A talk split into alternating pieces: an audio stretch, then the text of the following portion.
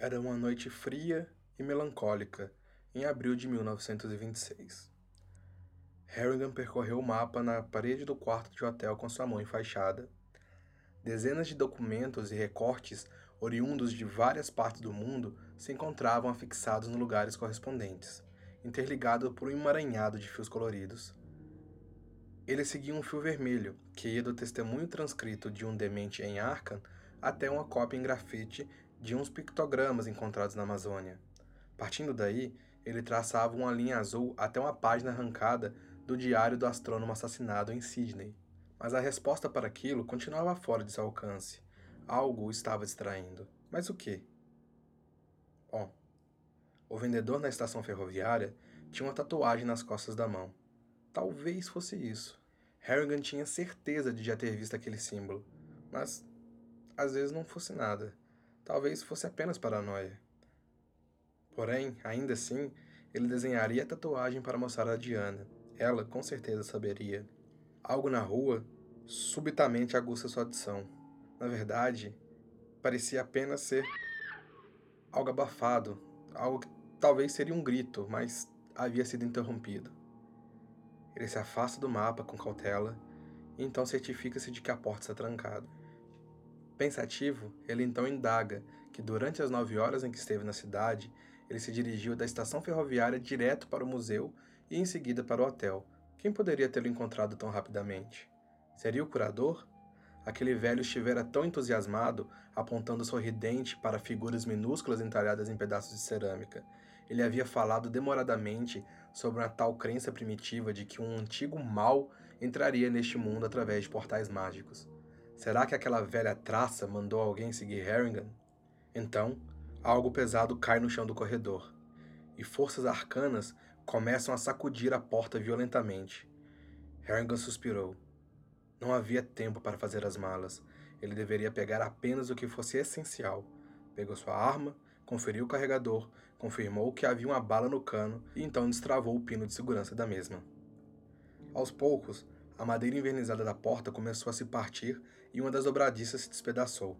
Harrigan sabia que não poderia deixar nenhuma pista para trás. Com o um movimento ensaiado, abriu seu isqueiro e passou a chama na porção inferior do mapa.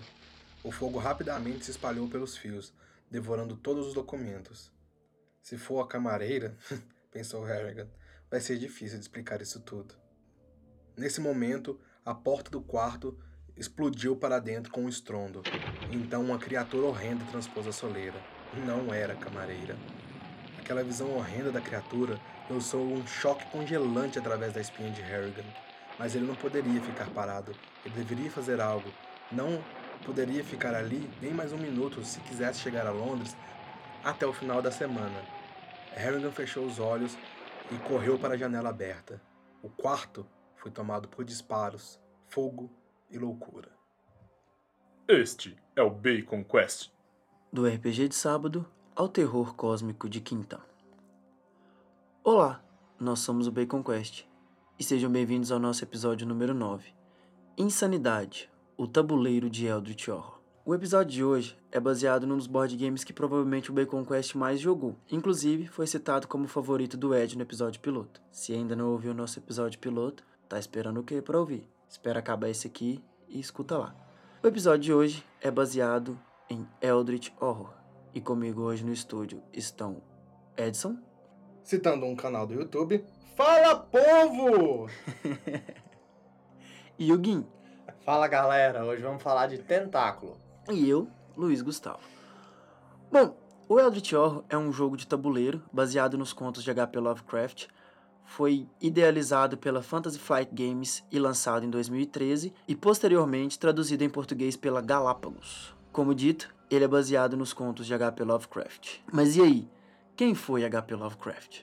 Howard Phillips Lovecraft foi um escritor estadunidense que revolucionou o gênero do terror utilizando-se da premissa de que o maior medo é o medo do desconhecido.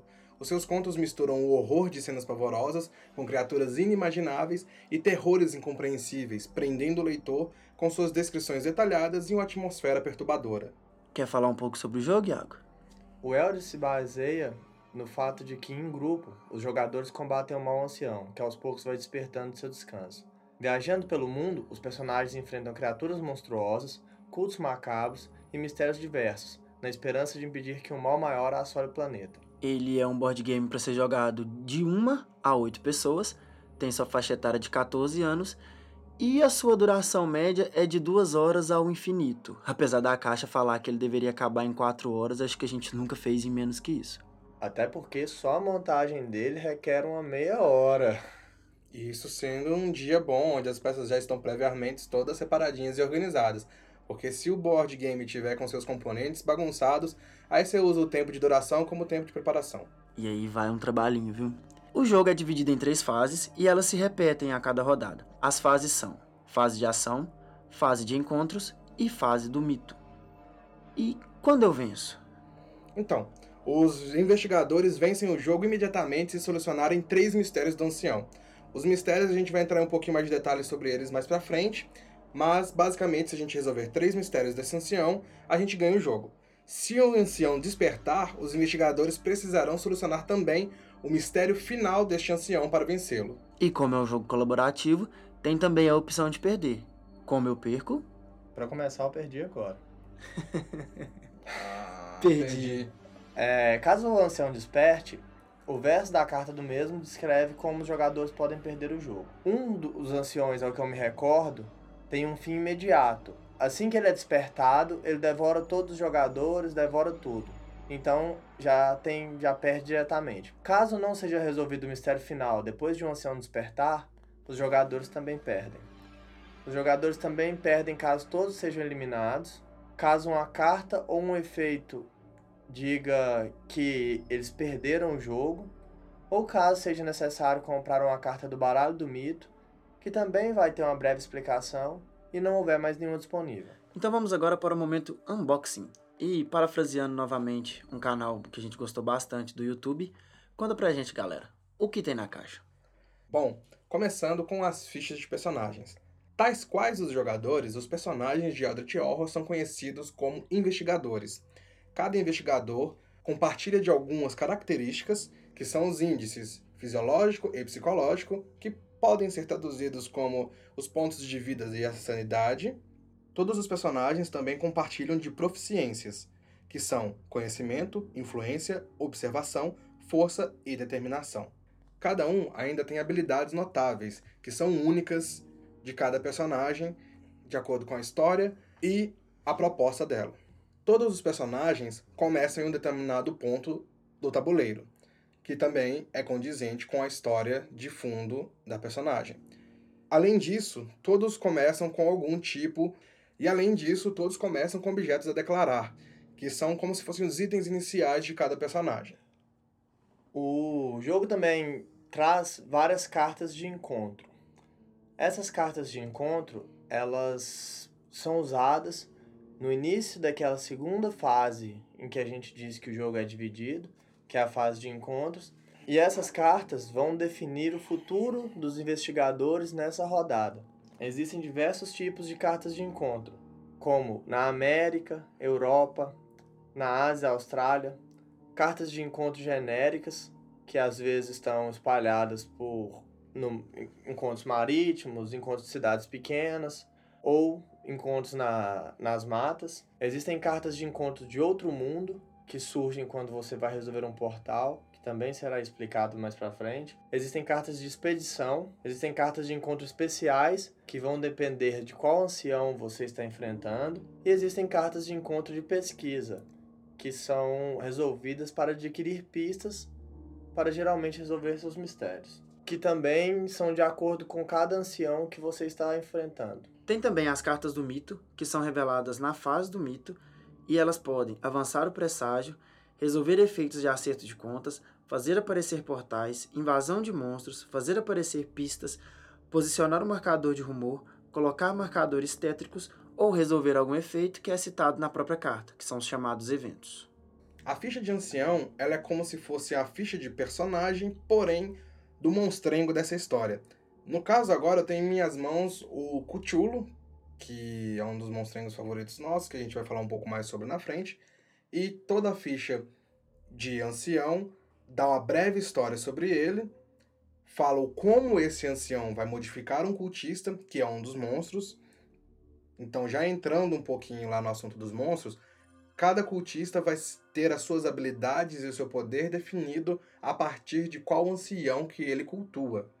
Na ficha do ancião também fica a informação de como será montado o baralho do mito de acordo com as etapas.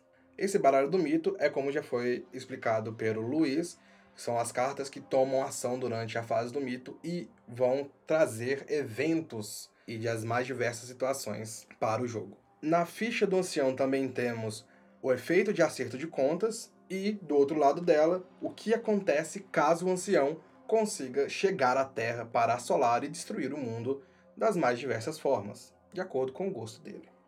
Como dito, os jogadores barra personagens são chamados de investigadores por um motivo.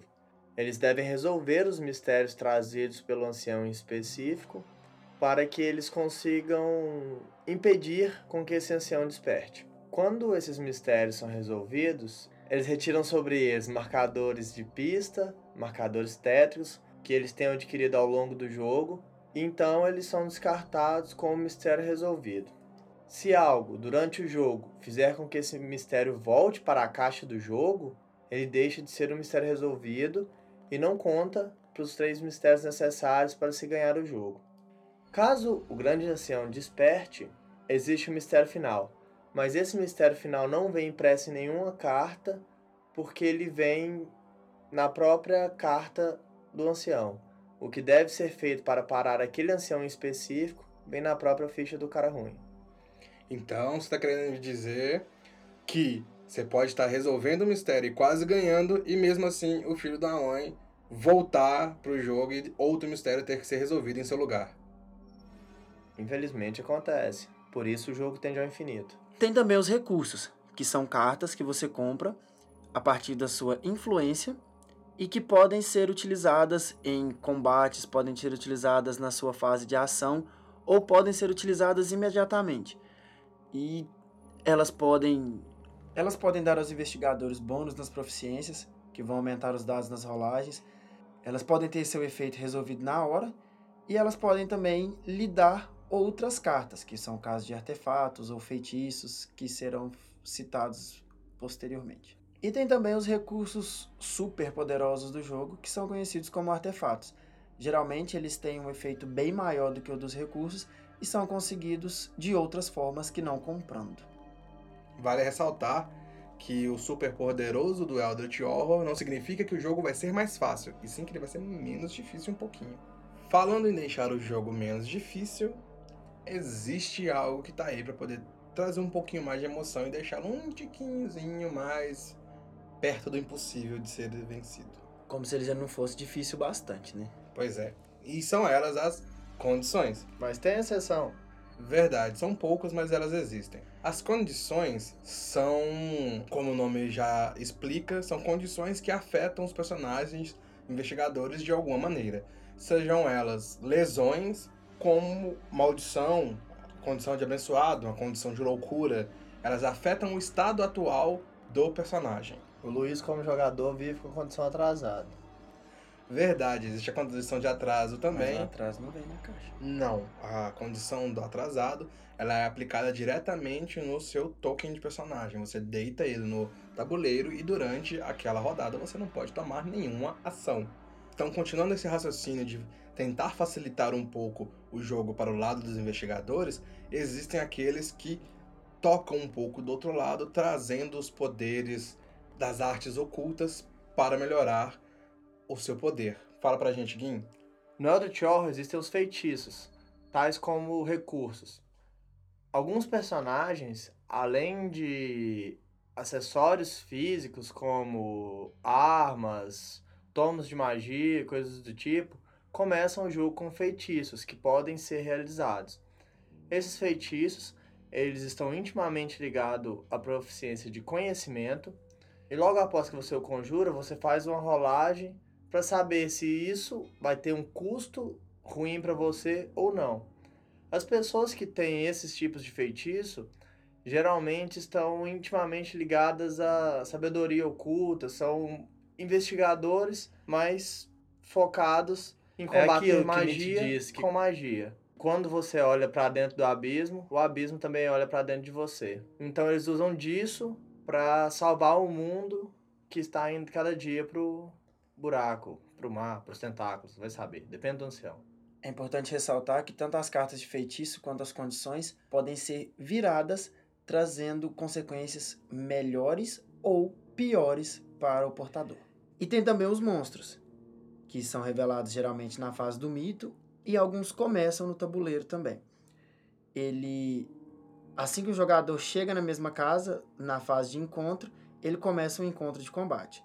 Primeiro ele testa a determinação, onde ele precisa passar o horror do monstro e caso ele passe, ele pode ir para a próxima fase sem perder sanidade, que é o que aconteceria caso ele não ultrapasse o horror do monstro. A próxima fase seria o teste de força, que é quando ele tem que ultrapassar o dano do monstro para poder tirar de sua resistência, que seria seus pontos de vida. Ambos os testes podem vir com penalidades de acordo com os monstros, e alguns monstros tiram, por exemplo, vida, sanidade ou dão outras penalidades assim que iniciado o combate.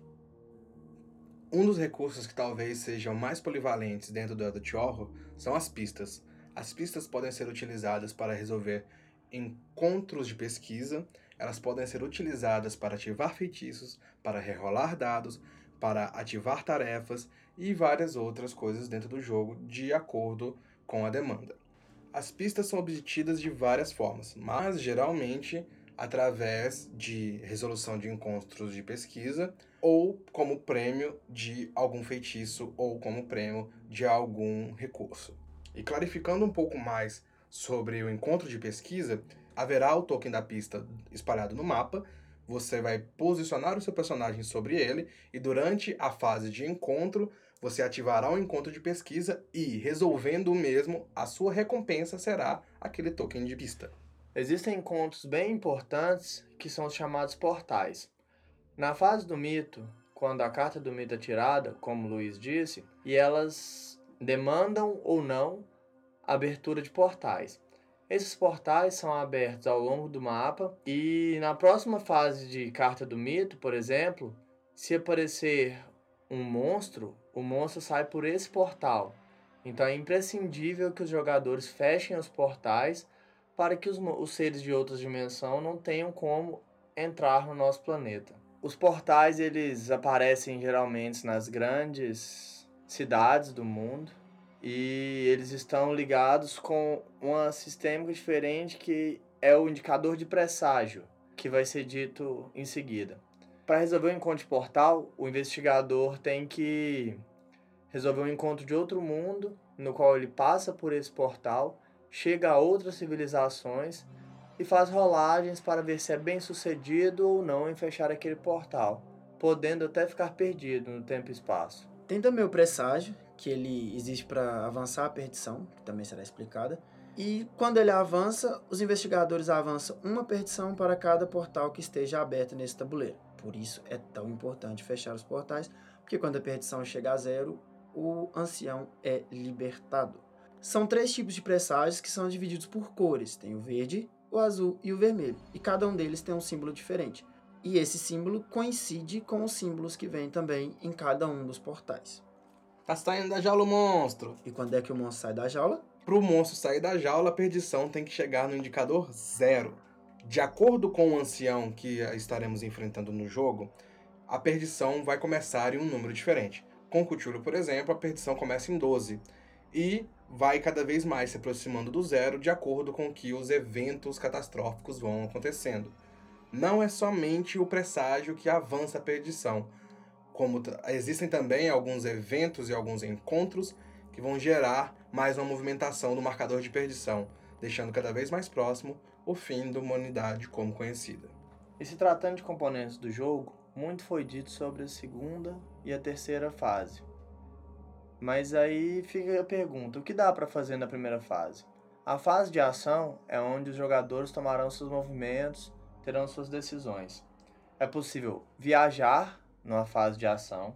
É possível preparar-se para a viagem, na qual você recebe um bilhete de viagem que pode ser usado posteriormente em lugares que tenham rota marítima ou ferroviária. É possível adquirir recursos, como Luiz dito, fazendo um teste de influência É possível descansar para recuperar vida e sanidade que você tenha perdido. É possível trocar bens com outro jogador que esteja no mesmo espaço que você. Ou é possível fazer ações de componente, sejam de itens que você tem, que te pedem uma ação, sejam as habilidades notáveis do seu personagem ou coisas do tipo. Então a primeira ação ela é para que os investigadores tomem suas decisões antes de começarem a encarar os encontros do mundo. Lembrando que cada investigador pode realizar duas ações, mas não pode ser duas vezes a mesma ação no mesmo turno. E a caixa vem também com um tabuleiro, que é inspirado no mapa mundi. Ele tem os locais para você andar, seja por terra, seja por mar ou seja de trem. E em cima dele, que vem um indicador de perdição. E em cima dele, que vem um indicador de perdição. No canto superior direito, o indicador de presságio. E no inferior esquerdo, os recursos que podem ser adquiridos. Bom, a gente falou bastante sobre testes e testes e rolagens de dados aqui, mas não explicamos como é que funciona. É bem simples. São rolados dados de seis faces, conhecidos como D6, e para cada 5 ou 6 obtido nesse teste, você vai ter um sucesso acumulado. Então, por um exemplo, numa compra de recursos, o personagem vai testar a sua influência. Se ele tiver 3 de influência, ele vai rolar 3 dados de 6 faces, olhar os resultados e, caso caia um 5 ou 6, ele vai contar um sucesso para cada um. A partir dessa quantidade de sucessos, ele consegue ver qual o valor do recurso que ele pode adquirir. Lembrando que recursos podem dar bônus nas proficiências de acordo com suas descrições. As mesmas afetam a rolagem diretamente, seja adicionando um bônus ou permitindo a rerolagem de um dado. Falando ainda de alteração na rolagem de dados, existem condições como amaldiçoado ou abençoado que alteram o fator sorte dentro do jogo. O amaldiçoado vai fazer com que você só tenha sucesso se tirar um 6, e o abençoado faz com que o 4 passe a ser também contado como sucesso. E aí, acabamos o unboxing. Vamos destrinchar as expansões agora? Não. Porque como é um jogo que tem seis anos, são oito expansões, cada uma com conteúdos únicos, que adiciona novos anciões, mistérios, expedições, personagens, monstros, tem até tabuleiro extra em algumas expansões. É, então fica só a informação de que as expansões existem, procurem. Se o jogo já é infinito sem elas, imagina como. Então, galera, nós dissemos que o board game é um dos nossos favoritos, e que tal se a gente contasse por que como foram algumas jogatinas, quais as impressões nós temos sobre o jogo. Alguém quer falar? Bom, eu sou suspeito para falar, como eu já disse anteriormente, o Eldritch Horror é o meu board game favorito. Assim que eu fiquei sabendo que ele tinha ligação com os contos do HP Lovecraft, eu já fui no amor à primeira vista, a mecânica dele, a resolução dos mistérios, essa corrida contra o desconhecido, prendeu bastante minha atenção. Talvez um fatorzinho negativo seja o tempo de sessão, o tempo de jogo, que é bem prolongado, mas que durante nenhum minuto fica-se sem diversão. Ele só entra como ponto negativo porque se ele fosse um pouco mais rápido, a gente poderia jogar mais partidas consecutivas. Como dito pelo Luiz, ele foi um dos board games que o Bacon Quest mais jogou, inclusive em eventos recentes, o Bacon Quest ficou o evento inteiro jogando a partida que não foi terminada, infelizmente. Infelizmente, dessa vez, o Cuchulo, Cachulo, Culho, Clayton, chame como preferir, venceu a gente por WO. É o seguinte, o Bacon Quest jogou muito esse jogo, muito mesmo. Então isso acredito que seja o que fez com que eu enjoasse um pouco dele, porque teve um período que inclusive foi citado no episódio passado, que a gente jogou muito, quase que diariamente, só que é o tipo de jogo que toda vez que você joga, você tem uma experiência nova. Ele traz uma mecânica que eu acho muito legal, que é a montagem do tabuleiro dependendo do número de jogadores. Ele tem regras alternativas para você jogar até sozinho. E com oito jogadores vão aparecer X portais. Com dois jogadores vão aparecer N portais. Então isso transforma cada partida em algo único. Além de ter vários baralhos de cartas, várias coisas serem adquiridas, trazendo uma diferença a cada jogo. De ponto negativo fica realmente isso, mas apesar de eu ter enjoado dele, eu não posso reclamar de forma alguma das horas que, que eu passei jogando, porque a gente começava a jogar 10 da noite, quando a gente via era 4 da manhã e a gente estava na segunda partida. Quando não na primeira. No meu caso, eu acredito que os ouvintes já repararam que eu sou bastante visual e as ilustrações do Eldritch são muito bonitas. Cada personagem tem a sua fotinho, cada recurso, cada feitiço, cada artefato, tudo é muito bem ilustrado. Ele tem algumas citações, ele tem história muito bem feita e isso chamou muito a minha atenção. Além dele ser muito parecido com o RPG e é um board game colaborativo. E como eu já disse anteriormente, eu prezo pelas minhas amizades e não quero perder nenhuma para um tabuleiro sem citar nomes de jogos. Catan! Isso. Ó, oh, saúde. Enfim, nós estamos citando o Cthulhu desde o início do episódio, praticamente. Então eu acredito que vocês já desconfiem que fomos unânimes em escolhê-lo como nosso ancião favorito. Inclusive, a gente vai falar um pouco sobre ele agora. Eras atrás, Cthulhu veio das estrelas com seus irmãos, as proles estelares. Agora, ele dorme na cidade perdida de Hilé, esperando as estrelas se alinharem para poder emergir novamente. Cthulhu, ele é o mais famoso dos mitos de H.P. Lovecraft. Ele é uma criatura que traz a loucura, devora mentes, que inclusive inspirou o monstro devorador de mentes do Dungeons Dragons, e é uma máquina de terror ambulante. Ele lembra um pouco um humanoide com cabeça de polvo e asas de morcego, apesar de sua aparência ter variações de acordo com a narrativa. E um fato curioso sobre ele é que, apesar de existir mais ou menos um consenso de como se pronuncia o nome dele, o Cthulhu não tem uma pronúncia correta, pois o nome dele é escrito em uma linguagem que a mente humana não consegue compreender e jamais seria capaz de interpretar o som que é feito ao ser dito. Por isso tá tudo certo chamar de Clayton. Abraço, Clayton.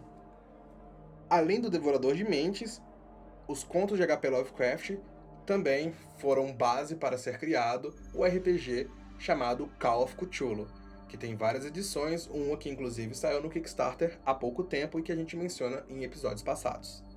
Eu vou sair por aquela porta e vou levar este livro. Se alguém quiser me impedir, sinta-se à vontade para tentar. Mark Harrigan, o soldado. Essa é a frase que vem na ficha do meu personagem favorito no jogo e é sobre eles que nós vamos falar agora. Como disse, o meu personagem favorito é o Mark, que é um soldado. Ele inicia o jogo no norte da Europa, que é o correspondente ao espaço 14. Ele começa o jogo com um revólver 38, que dá a ele mais 2 de força em encontros de combate e com uma querosene, que é um item descartável que pode aumentar em 5 a, a força dele em encontros de combate. Isso aumentam os dados de rolagem. A habilidade notável dele é que, como ação, ele pode fazer com que um monstro no espaço dele perca um de vida, desde que ele também perca, e ele não pode ficar atrasado ou aprisionado, a menos que ele opte por isso. E tem uma historinha por e tem uma historinha aqui na parte de trás também que conta um pouco sobre o background dele. Durante a guerra, Mark testemunhou horrores que não conseguia explicar e escreveu sobre o que viu em cartas para sua amada esposa Sophie. Quando voltou para casa, Mark descobriu que Sophie não era mais humana. Uma das criaturas que Mark tinha visto no exterior havia possuído seu corpo, matando-a no processo. Depois disso, a sede de vingança fez com que Mark fosse a Helsing, onde algumas dessas criaturas haviam se apresentado como soldados alemães durante a Grande Guerra. E basicamente é por isso que ele começa no norte da Europa. O meu personagem favorito se chama Silas Marsh. A profissão dele é o marinheiro. São mover-se um espaço em uma rota naval e em seguida realizar uma ação extra. Então ele basicamente recebe um movimento grátis nas duas ações que ele pode ter. E se ele estiver no espaço marítimo, os investigadores no seu espaço rolam um dado extra ao resolver testes. Na questão das proficiências, o Silas ele é fraco apenas em conhecimento, tendo um valor bom dividido em todas as outras. Ele começa o jogo em Sydney, na Austrália, e ele começa com uma rede de pesca. que permite com que ele rerole um dado ao resolver encontros de força durante encontros de combate. E é capaz de reduzir em 1 um o dano dos monstros que você encontra, até um mínimo de 1. Um. Isso mostra que ele é casca grossa e ainda é meio gladiador para lutar o Slanhade. A história sobre ele. Até mesmo em sua infância, em Innsmouth, Silas já tinha uma ligação com o mar. Ele é uma pessoa habilidosa e racional em terra, mas no mar ele possui força e perspicácia singulares. Isso lhe deu um renome em todos os portos do mundo, principalmente em Sydney, onde desembarcou na noite passada. Mas hoje, o cheiro do ar salobre traz ao mesmo tempo alegria e pavor. Há algo em seu passado, algo em Ismouth, que ele sabe que um dia voltará para assombrá-lo. E a frase marcante dele é: Deixem seus medos no cais, amigos. Eu não vou carregar esse peso. O vento está soprando. E sarvelas. Certo, agora eu vou falar sobre a minha personagem predileta, que é chamada de Diana Stanley, que tem como profissão a cultista arrependida. A frase dela é: A loja não é tão inocente quanto finge ser. Eu aprendi que nada é o que parece, nem mesmo eu. Ela tem como habilidades notáveis uma ação de que, se houver um monstro cultista no seu espaço, ela pode descartar todos os monstros no seu espaço ou mover o monstro cultista para qualquer outro. A habilidade especial dela também é reduzir para um o horror dos monstros que ela encontrar. Como ela já é mais vivida na arte do ocultismo, ela já tem um estômago maior para lidar com as loucuras que podem ser apresentadas para ela. As proficiências dela são basicamente mentais, ela tem mais poderes relacionados ao conhecimento que reflete a natureza cultista dela. E a história dela é a seguinte: quando Diana foi iniciada na Ordem do Crepúsculo Prateado, ela acreditava que não fosse nada além de uma organização comunitária. Porém, conforme foi descobrindo mais sobre a sua verdadeira natureza, ela ficou convencida de que um mal crescente ameaça o mundo e que o Crepúsculo Prateado terá um papel importante nessa ameaça. Ela acredita que a melhor chance que tem de evitar isso é usar a sua posição para sabotar a organização. Carl Sanford, o líder da ordem, reconhecera as habilidades dela e a enviou recentemente para o Panamá para receber treinamento. E é por isso que a Diana Stanley começa na América Central, correspondente ao Espaço 7. Os objetos a declarar dela são um recurso de manuscritos arcanos. Esse manuscritos arcanos é um tomo que dá mais um de bônus em testes de conhecimento para resolver o efeito de feitiços e um feitiço perda de vigor. O feitiço Perda de Vigor é um feitiço que te permite, ao resolver o encontro de combate, testar o seu conhecimento e adicionar 3 durante esse encontro. Após o feitiço ser bem sucedido ou não, você vira a carta e resolve o efeito dela. É, uma outra coisa em comum que todos os personagens têm são as coisas que acontecem quando eles são derrotados, sejam em caso de uma lesão incapacitante ou morte, ou no caso de loucura ou outras psicoses. Isso vai determinar o que acontece quando o personagem é derrotado e como recuperar os itens ou pedir ajuda para ela enquanto o progresso do jogo continua. Cada um, cada personagem pode ser acessado após ter sido derrotado de uma maneira diferente, a não ser que ele seja devorado. Neste caso, ele some com todos os seus pertences. Bom, galera, chegamos então ao final desse episódio e você já escutou o episódio zero, que nem eu sugeri no início? Se ainda não, tá acabando, espera acabar e ouve lá. Só que não é essa a quest. A quest de hoje trata de um evento que já foi citado em podcasts anteriores, que eu ouviria também se fosse vocês, que foi sobre o dia do A Bandeira do Elefante da Arara, que é um RPG brasileiro com base histórica, que é uma das novas paixões do Bacon Quest, eu diria. E nós vamos organizar um evento sobre isso em Patos de Minas, e você pode jogar com a gente. Basta você fazer sua inscrição no nosso site, utilizando a aba de contato, ou enviando um e-mail para contato@baconquest.com.br. E é essa a quest desta semana. Vem jogar com a gente, galera. No mais, é isso. Finalizamos o nosso nono episódio, desejando a todos muito bacon e sucessos!